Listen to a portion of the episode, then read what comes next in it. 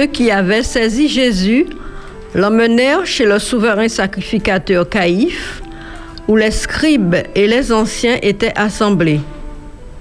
Pierre le suivit de loin jusqu'à la cour du souverain sacrificateur, y entra et s'assit avec les serviteurs pour voir comment cela finirait.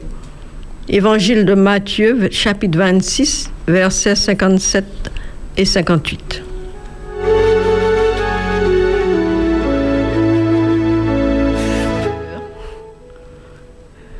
Bonsoir, chers auditeurs. Nous sommes une nouvelle fois ensemble dans le créneau réservé au cercle de prière sur les ondes de Espérance FM. C'est avec joie que nous vous accueillons en vous remerciant de votre fidélité. Nous poursuivons le thème Mieux connaître Jésus-Christ. Ce soir, il est question du procès de Jésus-Christ après son arrestation au jardin de Gethsemane.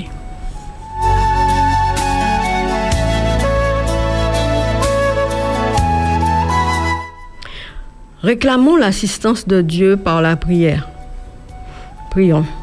Dieu Tout-Puissant, Créateur et Rédempteur, à toi seul soit honneur, louange et gloire d'éternité en éternité. Merci d'avoir accepté de supporter le mépris, la honte, l'opprobre et les souffrances inimaginables de cette parodie de procès afin de nous réconcilier avec Dieu. Que le Saint-Esprit nous aide à comprendre ce que tu as souffert afin que nous puissions t'aimer davantage. Nous te le demandons dans le nom puissant de Jésus-Christ, qui vit au siècle des siècles. Amen.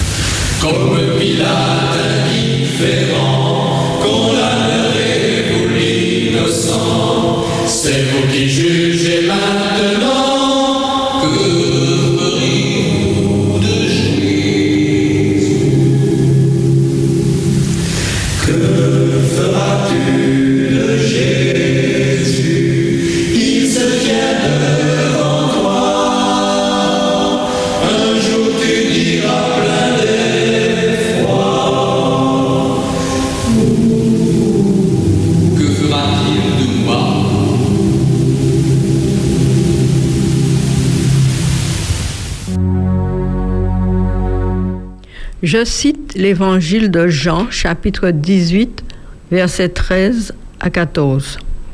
Ils l'emmenèrent d'abord chez Anne, car il était le beau-père de Caïphe, qui était souverain sacrificateur cette année-là. Et Caïphe était celui qui avait donné ce conseil aux Juifs. Il est avantageux qu'un seul homme meure pour le peuple.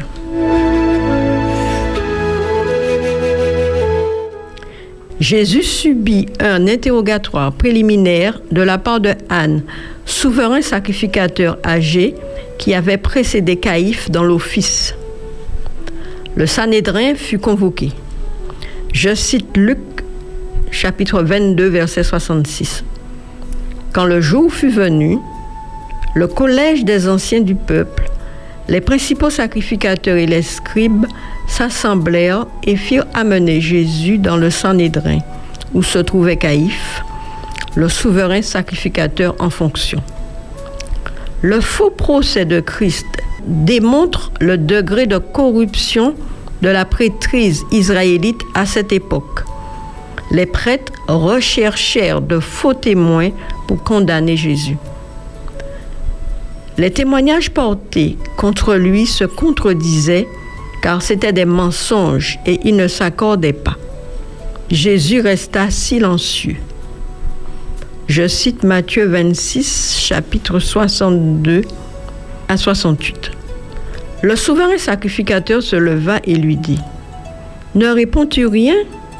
Qu'est-ce que ces hommes déposent contre toi Jésus garda le silence. Et le souverain sacrificateur, prenant la parole, lui dit, Je t'adjure par le Dieu vivant de nous dire si tu es le Christ, le Fils de Dieu. Jésus lui répondit, Tu l'as dit. De plus, je vous le déclare, vous verrez désormais le Fils de l'homme assis à la droite de la puissance de Dieu et venant sur les nuées du ciel. Alors le souverain sacrificateur déchira ses vêtements, disant, Il a blasphémé. Qu'avons-nous besoin de témoins? Voici, vous venez d'entendre son blasphème. Que vous en semble? Ils répondirent, Il mérite la mort. Là-dessus, ils lui crachèrent au visage et lui donnèrent des coups de poing et des soufflets en disant, Christ, prophétise, dis-nous qui t'a frappé.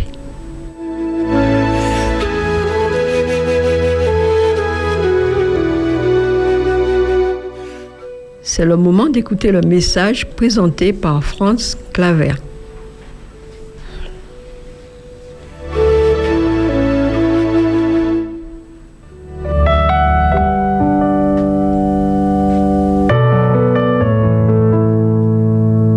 Mesdames et messieurs, dans le cadre de cette émission Cercle de prière, nous voulons faire une pause pour considérer le premier ingrédient pour être agréable à Dieu. En effet, il est écrit, sans la foi, il est impossible de lui être agréable parce qu'il faut que celui qui s'approche de Dieu croit que Dieu existe et qu'il est le rémunérateur de ceux qui le, cherchent. Alors pour ce faire, eh bien, vous avez compris que nous allons parler de la foi. Pour ce faire, mesdames et messieurs, nous euh, nous référons à cette histoire de biblique qui nous euh, rapporte le récit d'un roi, un certain roi de Syrie qui était en guerre avec Israël, le peuple de Dieu. Et alors, afin de mettre en place sa stratégie, il tint conseil avec les grands de son royaume et il décida de positionner son camp en un certain lieu. Mais il avait fait ses plans sans compter qu'il y avait un Dieu dans les cieux qui veille sur son peuple. Non, il ne dort ni ne sommeille celui qui garde Israël. Ainsi, le récit se poursuit au verset 9. Nous lisons 2 Rois chapitre 6, verset 9. Mais l'homme de Dieu, oui, Dieu révéla à son serviteur, le prophète, le complot qui se tramait dans l'ombre contre Israël. Car le Seigneur, l'Éternel, ne fait rien sans avoir révélé ses secrets à ses serviteurs, les prophètes. Mais l'homme de Dieu fit dire au verset 9, dis-je, l'homme de Dieu fit dire au roi d'Israël, garde-toi de passer dans ce lieu, car les Syriens y descendent. Au verset 10, et le roi d'Israël envoya des gens pour s'y tenir en observation vers le lieu que lui avait mentionné et signalé l'homme de Dieu. Cela arriva non pas une fois ni deux fois, et le roi de Syrie en eut le cœur agité. Il appela ses serviteurs et leur dit, ne voulez-vous pas me déclarer lequel de nous est pour le roi d'Israël? Ainsi, me dis-je, le roi d'Israël envoya des gens pour se tenir en observation vers le lieu que lui avait mentionné et signalé l'homme de Dieu. Et le texte nous dit que cela arriva non pas une fois, ni deux fois. Du coup, le roi de Syrie en eut le cœur agité. Et il appela ses serviteurs et leur dit, Ne voulez-vous pas me déclarer lequel de vous est pour le roi d'Israël? Le verset 12 dit ceci. L'un de ses serviteurs répondit, Personne au roi mon Seigneur. Mais Élisée, le prophète qui est en Israël, rapporte au roi d'Israël les paroles que tu prononces dans ta chambre à coucher. Voilà, mesdames et messieurs, c'est dans ce décor que nous puisons le passage qui servira de socle à notre réflexion en ce moment. Je lis le verset 13 à 17. De Roi chapitre 6, verset 13 à 17. Et le roi dit, Allez et voyez où il est, et je le ferai prendre. On vint lui dire, Voici, il est à Dothan. Et il y envoya des chevaux, des chars et une forte troupe qui arrivèrent de nuit et qui enveloppèrent la ville. Le serviteur de l'homme de Dieu se leva de bon matin et sortit, et voici une troupe entourait la ville avec des chevaux et des chars. Et le serviteur dit à l'homme de Dieu, Ah, mon Seigneur, comment ferons-nous? Il répondit, Ne crains point, car ceux qui sont avec nous sont en plus grand nombre que ceux qui sont avec eux. Élisée pria et dit, Éternel, ouvre ses yeux pour qu'il voie. Et l'Éternel ouvrit les yeux du serviteur qui vit la montagne pleine de chevaux et de chars de feu autour d'Élysée. Nous avons ici une manifestation de la foi véritable.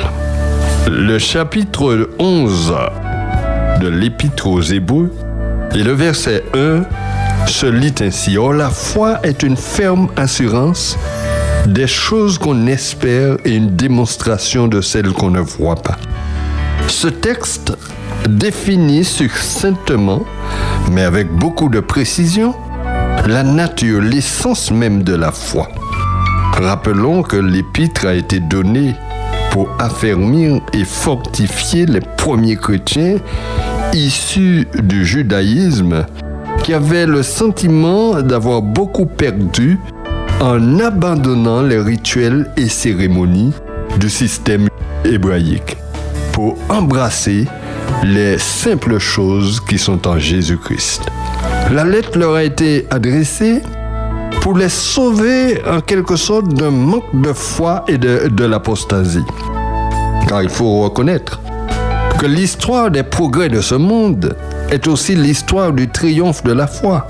Il faut reconnaître que la foi est un paradoxe, quelque chose qui est contraire à la raison et pourtant si vrai et si réel. La foi chante dans sa cellule de prison, mais pas quand elle sort de prison. Et bien qu'elle puisse chanter aussi quand elle sort de prison, mais elle anticipe elle chante par avance alors qu'elle est encore dans la cellule. Paul et Silas témoignent de cette réalité. La foi, la foi combat dans les chaînes. La foi opère et accomplit des choses sans aucun des outils dont semblent tant dépendre les hommes. Et s'il fallait faire la liste de toutes les littératures issues des prisons, on serait tout étonné de constater que nombre d'entre elles révèlent une foi triomphante. Jérémie, Ézéchiel, Paul ou Jean, tous ont été en prison. Les prophéties de Jérémie et d'Ézéchiel, les écrits de Paul et de Jean, tous ont été conçus, élaborés en prison. La foi, la foi dans l'Épître aux Hébreux est une ferme assurance des choses qu'on espère et une démonstration de celles qu'on ne voit pas. L'assurance des choses, la démonstration de celles qu'on ne voit pas. L'assurance des choses qu'on espère, la démonstration de celles qu'on ne voit pas. Soulignons en passant que ce texte nous indique les deux champs d'activité de la foi. Les choses qu'on espère et deuxièmement les choses qu'on ne voit pas. En réalité, ce sont les deux faces d'une même pièce de monnaie. Les choses qu'on espère, ce sont les choses non accomplies encore. Les choses qu'on ne possède pas encore. Car on n'espère pas les choses qu'on a. On n'espère pas les choses qu'on voit ou qui sont en notre possession. On espère une victoire sur l'équipe adverse car le match n'est pas encore joué. Encore moins gagné, même, même si toutes les chances sont de notre côté. On espère la réalisation d'un idéal. On espère la victoire ultime du bien. On espère la victoire finale de la justice. Les choses qu'on espère, les aspirations, les soupirs, les cris de l'âme, c'est là le domaine où opère la foi. Les choses qu'on ne voit pas, c'est là le deuxième domaine où la foi opère. On n'a point besoin de foi pour croire en ce que l'on voit ou ce que l'on croit voir. Un dicton dit même voir, c'est croire, ce qui n'est pas tout à fait correct. Parce que croire, c'est être sûr de ce que l'on ne voit pas. Et c'est là où la foi est active. C'est dans ce domaine des choses que l'on ne voit pas qu'elle est le, plus efficace. C'est en présence de ce qui n'est point monté dans le cœur de l'homme qu'elle agit. Ainsi, la foi voit l'invisible, croit à l'incroyable, entend l'inaudible et accomplit l'impossible. Dans notre récit du début, le prophète voyait ce que le serviteur avait vu, mais il voyait également ce que le serviteur n'avait pas vu. Les sages ne peuvent voir l'invisible. L'homme charnel ne peut voir l'invisible, ni entendre l'inaudible, ni accomplir l'impossible, parce qu'il ne croit pas à l'incroyable. Car la foi opère dans le domaine spirituel. Les choses invisibles, les forces cachées qui sont partout. La foi met en branle ces forces cachées du bien, car l'ange de l'Éternel campe autour de ceux qui le craignent et les arrache au danger. Les choses qu'on ne voit pas, ce sont des choses qu'on ne peut prouver mathématiquement. Ainsi, la foi défie l'absence d'évidence et donne l'assurance face à l'abstraction, car elle est la substance des choses qu'on espère et la concrétisation de celles qu'on ne voit pas. La foi, c'est la certitude d'une réalité non visible, le prototype d'une réalisation, d'une intervention divine qui marche vers son terme. La foi saisit la réalité, atteint l'invisible et se focalise dessus et agit promptement.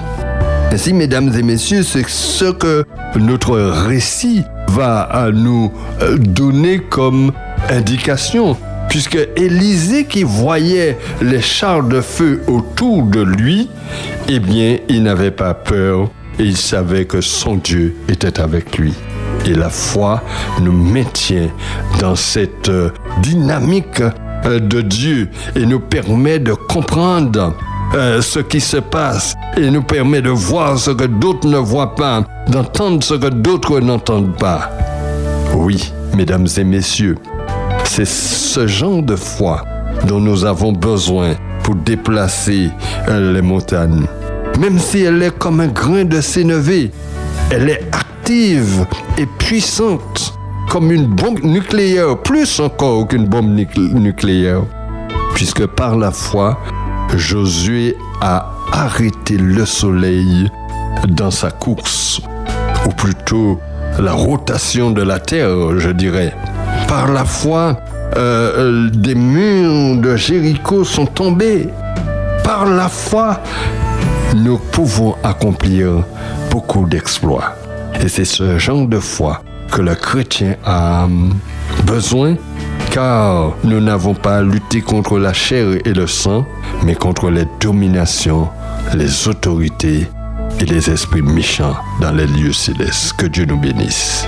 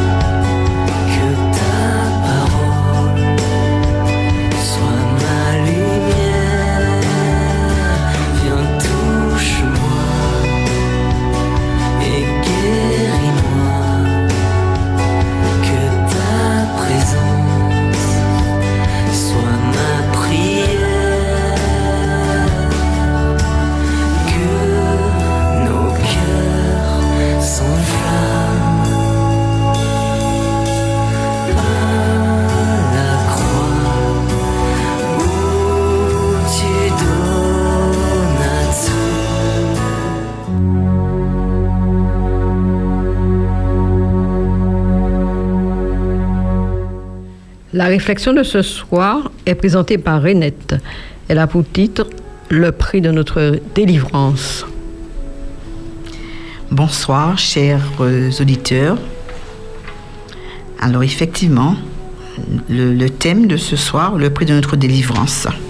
Sachant que ce n'est pas par des choses périssables, par de l'argent ou de l'eau que vous avez été rachetés, mais par le sang précieux de Christ comme d'un agneau, sans défaut et sans tache. 1 Pierre 1, le verset 18 et 19. Vous savez, dit Pierre, que vous n'avez pas été rachetés par des choses périssables, par de l'argent ou de l'or, ou s'il avait suffi d'acheter le salut de l'homme, comme il aurait été facile, cet achat à celui qui déclare L'argent est à moi et l'or est à moi âgé de 8. Mais le transgresseur de la sainte loi divine ne pouvait être racheté qu'avec le précieux sang du Fils de Dieu. C'est par un sacrifice infini et par des souffrances indicibles que notre Rédempteur a mis le salut à notre portée. Il a passé dans ce monde privé d'honneur, inconnu par cette étonnante condescendance et cette humiliation. Il voulait exalter l'homme et lui conférer des honneurs éternels et d'immortelles joies dans les parvis célestes. Au cours des 30 années de sa vie terrestre, son cœur éprouva des angoisses inconcevables. Le sentier que le conduisit du berceau au calvaire était assombri par la tristesse et la douleur. Il fut un homme de douleur, connaissant la souffrance. Il éprouva des angoisses indescriptibles. Il aurait pu dire Regardez et voyez a une douleur pareille à ma douleur. Lamentation 1.12. Lui qui haïssait le péché d'une parfaite haine, il rassembla sur son âme les péchés du monde entier. Quoique innocent, il subit le châtiment du coupable. Il souffrit comme le substitut du transgresseur. Chaque péché dont l'homme s'est rendu coupable pesait sur l'âme divine du Rédempteur du monde. Les mauvaises pensées, les mauvaises paroles, les mauvaises actions de chaque fils et de chaque fille d'Adam appelaient sur lui une rétribution du fait qu'il s'était substitué à l'humanité. Bien qu'il ne fût coupable d'aucun péché, son esprit était lacéré et blessé par les transgressions humaines. Lui qui n'avait connu aucun péché devint péché pour nous, pour que par lui nous devenions justice de Dieu. Contemplez la croix et la victime qui y est attachée. Regardez ses mains cruellement déchirées par les clous, ainsi que ses pieds percés. Le Christ s'est chargé de nos péchés, ses souffrances, son agonie. Voilà le prix de la rédemption.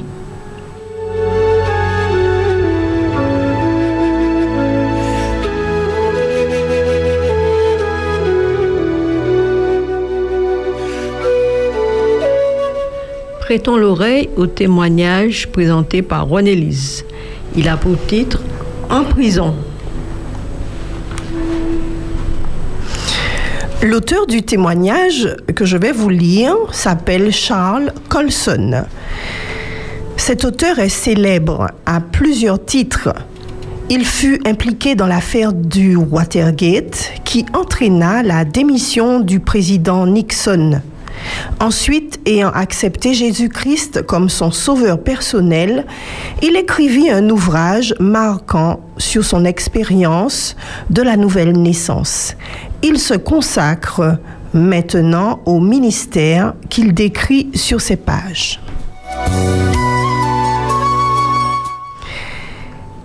Il y a quelques mois, nous écrit-il, mon épouse et moi-même regardons la télévision. Un commentateur de nouvelles raconte qu'il est rentré un soir chez lui en taxi dans un élégant quartier de New York. Plusieurs individus surgissent brusquement, s'emparent de son portefeuille et de sa montre, lui donnent des coups sur la tête et le laissent à moitié conscient dans le caniveau.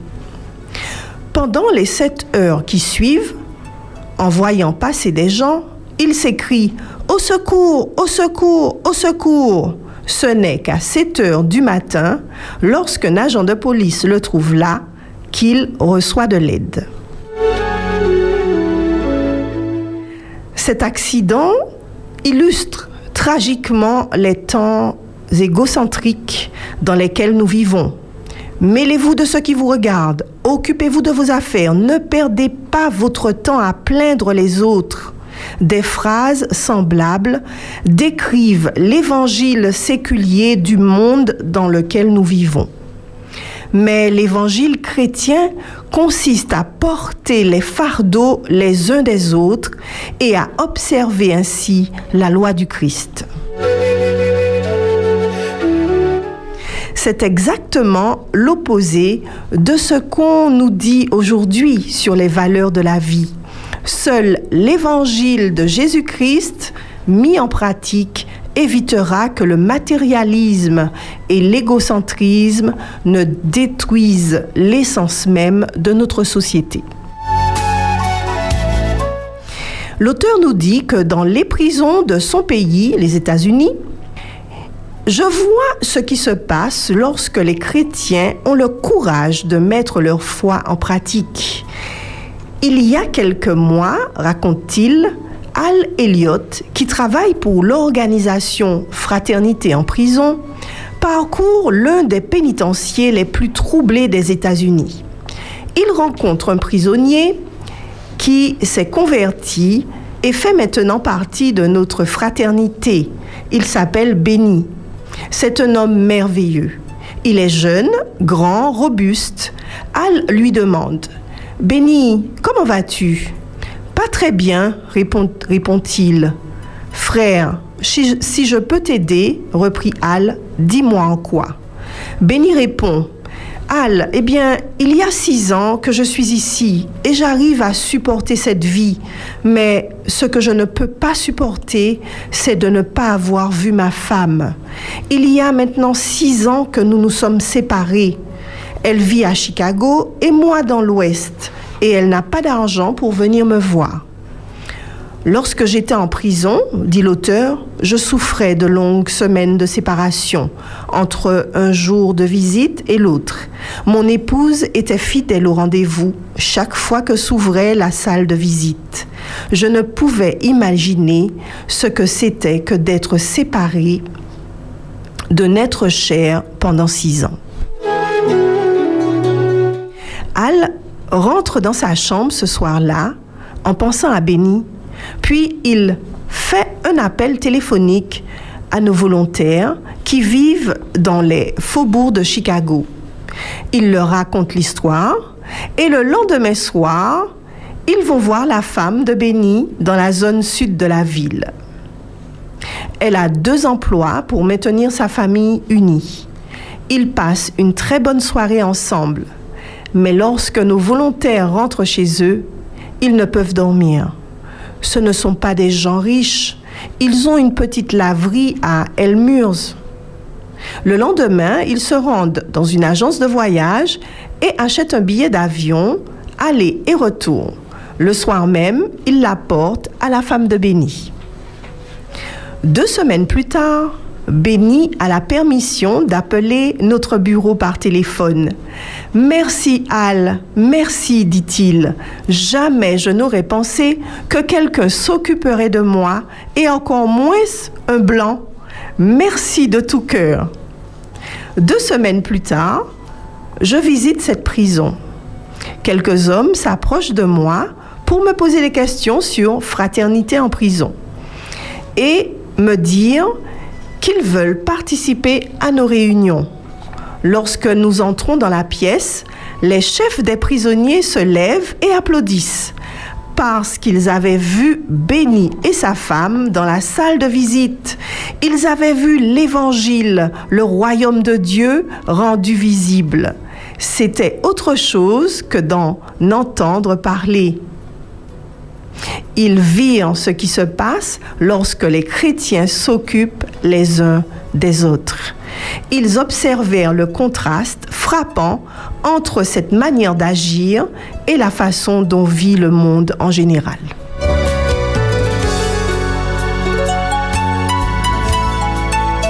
L'auteur de citer, de, de nous dire, j'ai passé sept mois en prison. J'ai passé ces cinq dernières années à travailler dans les prisons de tout le pays et maintenant à l'étranger. J'ai découvert partout la même chose. Les prisons ne réhabilitent pas les gens qui ne préviennent le crime. La coupe des délits continue à déborder, bien que nous mettions toujours davantage de gens en prison. Aujourd'hui, le gouvernement est pris de frustration parce qu'il est incapable d'affronter la difficulté de la nation. La raison est simple. La maladie qui affecte aujourd'hui le monde n'est pas dans nos institutions. Elle est en nous, dans le cœur humain. L'unique espérance, l'unique réponse, c'est l'évangile de Jésus-Christ. Il y a quelques semaines, nous dit l'auteur, je me trouve dans une prison d'État pour diriger un cours d'enseignement chrétien. 200 hommes y assistent et c'est une merveilleuse expérience.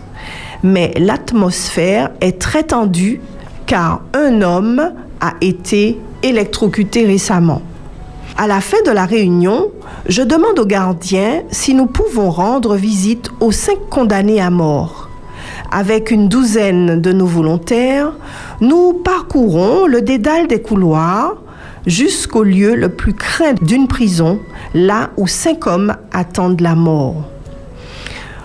On les fait sortir de leurs cellules, nous formons un cercle et nous, en nous tenant par la main, et nous chantons un hymne de louange. En partant, je me retourne et je vois l'un des condamnés se diriger vers sa cellule avec l'un de nos volontaires. Un avion nous attend pour un autre rendez-vous et nous sommes déjà en retard.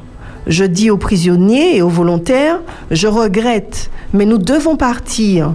Le volontaire me regarde et dit, S'il vous plaît, je voudrais rester une minute de plus.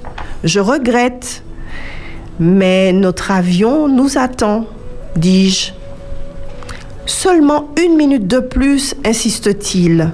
Voyez-vous, je suis le juge qui est condamné cet homme à mort. Il est passé par la nouvelle naissance et il est mon frère en Christ maintenant. Nous voulons prier ensemble. Je regarde alors ces deux hommes, la Bible en main, épaule contre épaule, une expression chaude et amicale sur leur visage. Un noir, un autre blanc, un puissant, un autre sans défense. Un homme a condamné un autre à mort et cependant ils sont réconciliés. Ils sont frères en Jésus-Christ. Et au-delà de ces deux hommes, dans cette cellule étroite, je pouvais voir Jésus-Christ vivant et réconciliant le monde.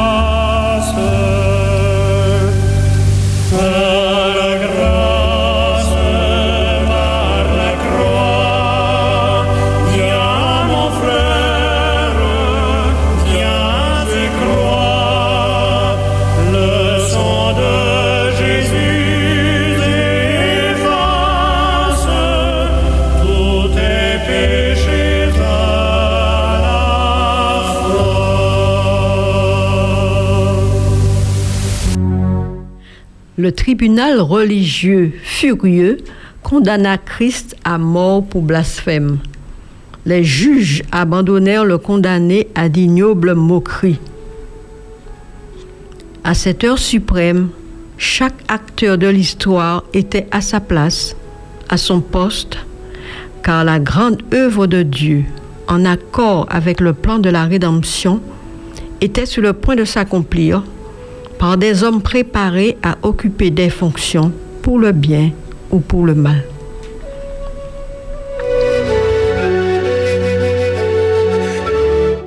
Ce fut l'occasion pour Christ de déclarer publiquement son droit à être le Messie attendu par les Juifs depuis de nombreuses générations. En se proclamant fils de Dieu, Christ affirma son caractère divin devant des dignitaires juifs aveuglés par l'orgueil et le pouvoir. Le sacerdoce était tellement perverti à cette époque que lorsque Christ déclara être fils de Dieu, Caïphe, feignant une indignation sacrée, déchira ses vêtements sacerdotaux réservés à une fonction solennelle. L'habit déchiré mit fin au sacerdoce de Caïphe, car le véritable agneau pascal serait bientôt offert en sacrifice pour l'humanité.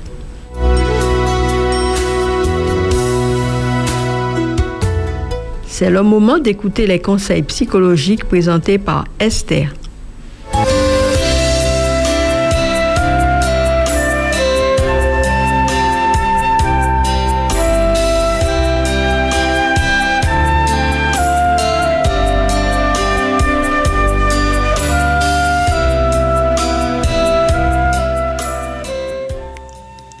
Chers auditeurs. Pourquoi l'épreuve Ma vie n'a aucun sens, disent certains en ce soir. Mon cœur est sans amour et sans paix. Personne ne m'aime. On ne pense même pas à moi. Qui peut me donner ce dont j'ai besoin? Pourquoi Dieu m'a-t-il créé? Chers amis auditeurs, nous nous posons cette question même une fois dans notre vie. Pourquoi l'épreuve?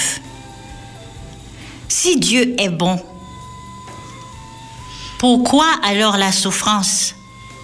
Comment l'expliquer quand elle frappe aussi bien les innocents que les coupables?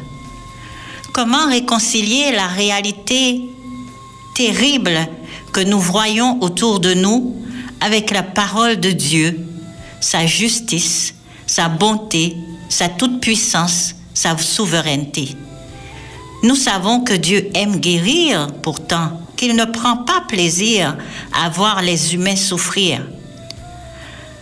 C'est parce que l'épreuve, chers amis, est une école nécessaire.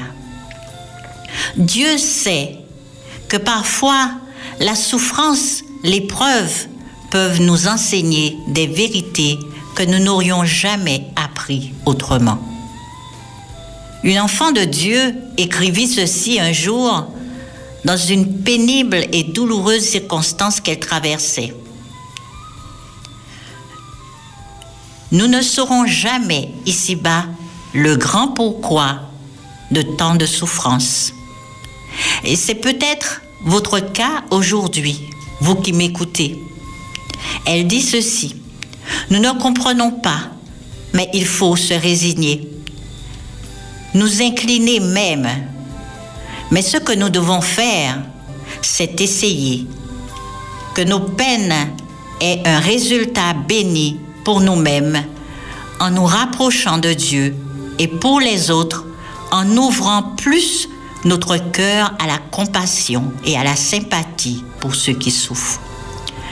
Mais aussi que nous mettions au service des autres ce que nous avons reçu de Dieu. Combien il est difficile de faire confiance à Dieu au milieu des épreuves. Je voudrais vous encourager à le faire malgré certaines émotions qui nous empêchent de voir le coin de ciel bleu au milieu de la tempête. Quelle terrible sensation de vide, parfois dans le cœur. C'est le malheur, l'ennui. La Bible nous dit que le malheur atteint souvent le juste, mais l'Éternel l'en délivre toujours. Êtes-vous dans l'abattement? La Bible nous dit, Pourquoi t'as battu mon âme et gémis-tu au-dedans de moi? Espère en l'Éternel, mets en lui ta confiance et il agira. Êtes-vous dans l'affliction? Heureux les affligés, car ils seront consolés. Matthieu 5, verset 4. La Bible nous parle d'un Dieu plein de compassion et de bonté. Il ne veut pas que vous soyez dans l'abattement, mais il désire que votre cœur soit rempli de sa présence, de son amour, de sa paix, par Jésus notre Seigneur et Sauveur. Vous ne serez plus jamais seul, mais votre vie sera remplie de sa présence. Alors pourquoi tant tarder? Pourquoi se lamenter Acceptez-le dès maintenant par la foi, et votre vie sera comblée et remplie de l'être le plus grand et le plus magnifique. Dites-lui simplement, Jésus, sauve-moi. Le psaume 46, versets 2 à 4 nous dit, Dieu est pour nous un refuge et un appui, un secours qui ne manque jamais dans la détresse. C'est pourquoi nous sommes sans crainte quand la terre est bouleversée.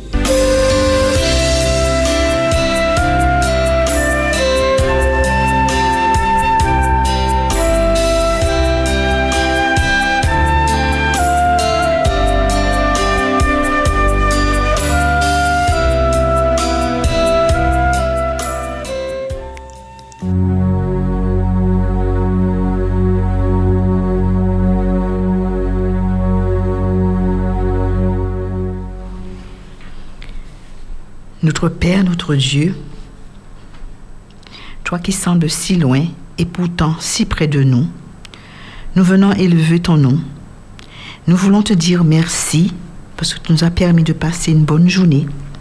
Et ce soir, dans cette émission, tu nous as encouragés, tu nous as fortifiés, tu nous as apporté la paix du cœur. Ô tendre Père, tu nous as rappelé, Seigneur, que tu nous aimes et que tu as tout fait pour nous sauver. Tu es allé jusqu'à nous offrir un cadeau, ton Fils, comme prix de notre délivrance. Il est mort sur la croix pour chaque homme, pour tout homme qui veut l'accepter comme son sauveur personnel.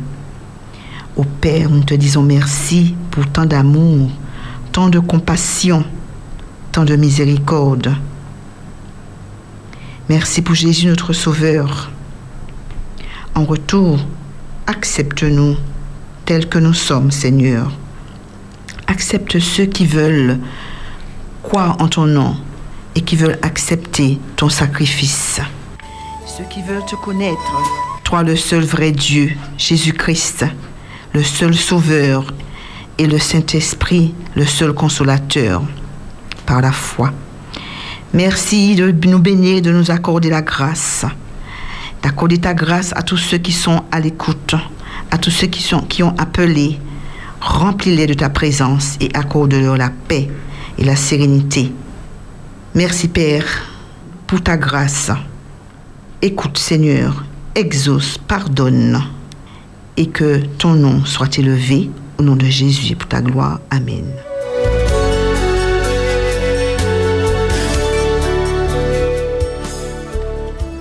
Je lis Matthieu 26, versets 69 à 75. Cependant, Pierre était assis dehors dans la cour. Une servante s'approcha de lui et dit, Toi aussi, tu étais avec Jésus le Galiléen. Mais il le nia devant tous, disant, Je ne sais ce que tu veux dire. Comme il se dirigeait vers la porte, une autre servante le vit et dit à ceux qui se trouvaient là, celui-ci était aussi avec Jésus de Nazareth. Il le nia de nouveau avec serment. Je ne connais pas cet homme. Peu après, ceux qui étaient là, s'étant rapprochés, dira Pierre, certainement, tu es aussi de ces gens, car ton langage te fait reconnaître. Alors il se mit à faire des imprécations et à jurer en disant, je ne connais pas cet homme. Aussitôt le coq chanta. Et Pierre se souvint de la parole que Jésus avait dite, avant que le coq chante, tu me renieras trois fois. Et étant sorti, il pleura amèrement.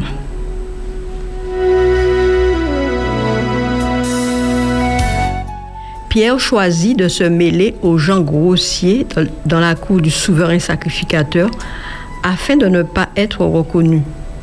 Il pensait se réchauffer tranquillement en suivant l'évolution du procès. S'étant placé sur le terrain ennemi, il devint une proie facile pour la tentation. Interpellé, à trois reprises, il rogna son maître bien-aimé. Apparemment, la succession des événements avait occulté l'avertissement donné par Jésus-Christ à Pierre après le repas pascal. Cet avertissement se lit dans Matthieu 26, verset 34. Mais la véritable raison est que Pierre s'était confié en ses propres forces en croyant fermement et sincèrement rester fidèle en toutes circonstances.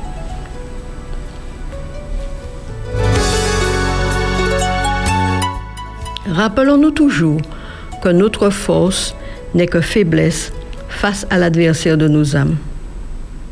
De l'expérience de Christ, nous devons apprendre à compter sur l'aide de notre Père céleste en toute occasion. À tout moment, nous devons croire qu'il est le Dieu fidèle et tout-puissant qui se tient à côté de chaque âme qui lutte face à l'adversaire.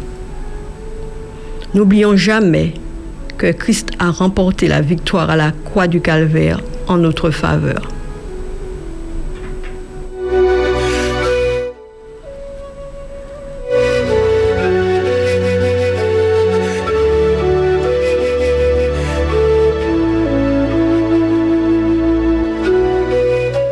Fin pour l'émission de ce soir. Nous vous donnons rendez-vous lors d'une prochaine émission du Cercle de prière sur les ondes de Espérance FM. N'oublions pas les rediffusions, samedi 17h, dimanche 20h, mardi 23h.